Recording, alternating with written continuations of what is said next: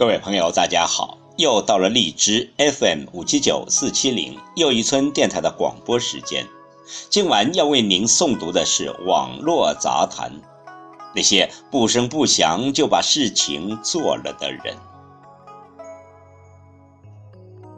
你何时才能做一个不动声色的大人，取决于你拥有一颗怎样的心。树欲静则风止，这才是不动声色的境界。要知道，真正的牛人根本不炫耀。请听网络杂谈，那些不声不响就把事情做了的人。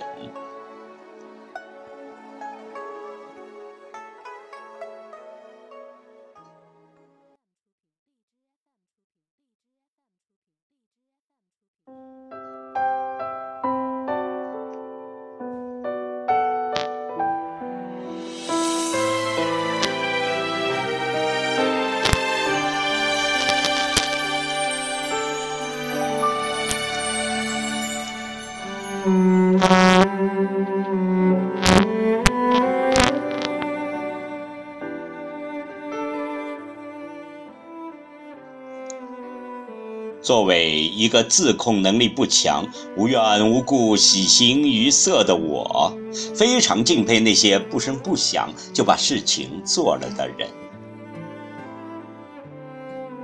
我表哥论辈分其实应该叫叔，但年龄他只大我一岁，我叫不出口，就自作主张地将了他的一个辈分。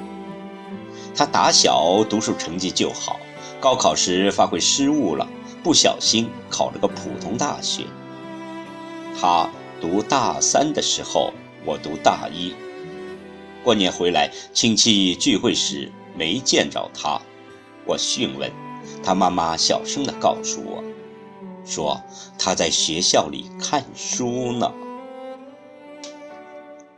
过了几个月，我因为去旅游，去了他所在的城市，约他出来见个面，吃个饭。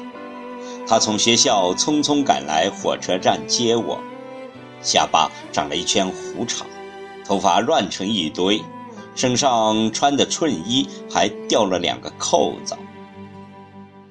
我们去附近随便吃了个饭，看着他瘦了两圈，问他怎么了，他说：“考研不是人过的日子，没日没夜的学习。”我问他一天睡多久，他说四个小时。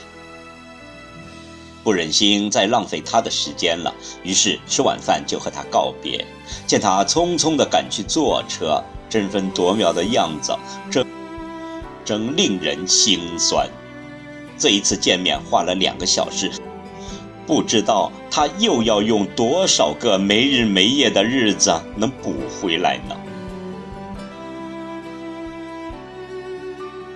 一年以后，他已经是在读的研究生了，还是全额奖学金。又过了两年，他获得了硕博连读的机会。博士在读期间协助导师做实验，每个月还有两千块的收入。上周我得知他要出国了，去美国俄亥俄州大学读博士后，每个月有收入。能够维持他和爱人的生活。我和他简单的聊了微信，得知他即将动身，再见不知是何时了。我问他，念书很辛苦吧？他还是笑着说，不是人过的日子。我问他，这一路除了努力，还有着怎样的坚韧和决心？他说。心够绝，不留退路，一路走到黑。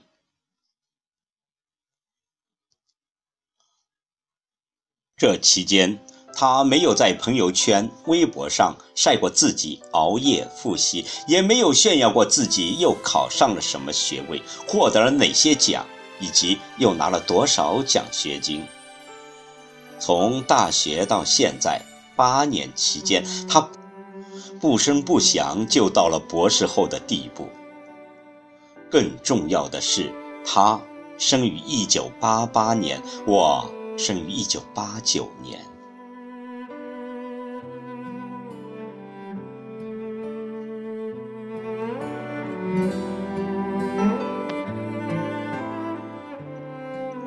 我们常说，世界那么大，不去看看，怎么对得住青春年少？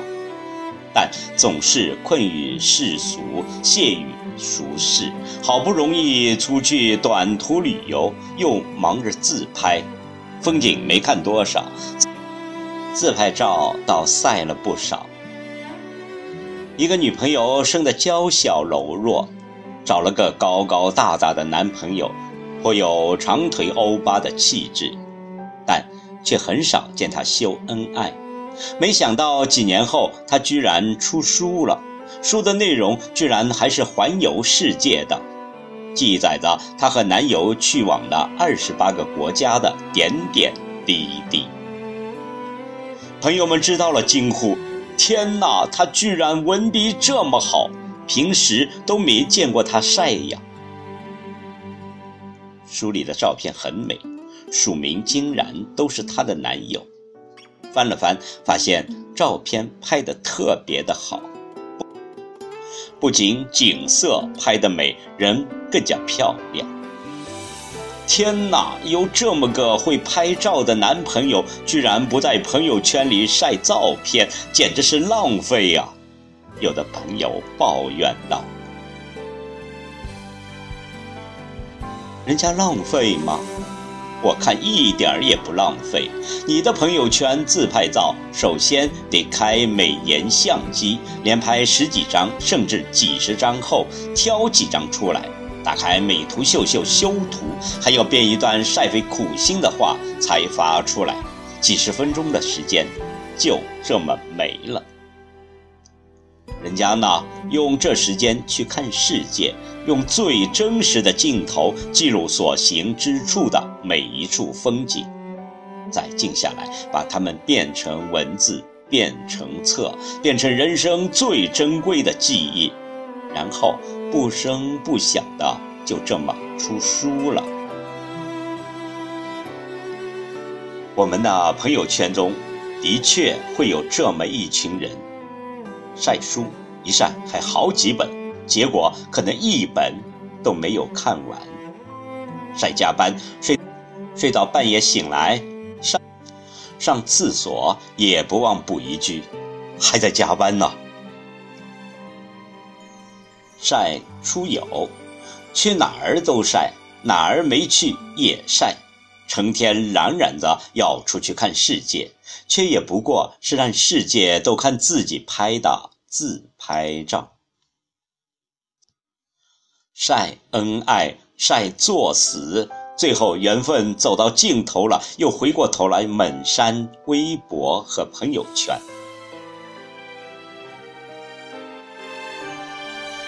你要做一个不动声色的大人了。这句话是村上春树说的，许多人用它发微博、发朋友圈，甚至当作个性签名。然而，真正学会不动声色的又有几个？继续修炼吧，少年。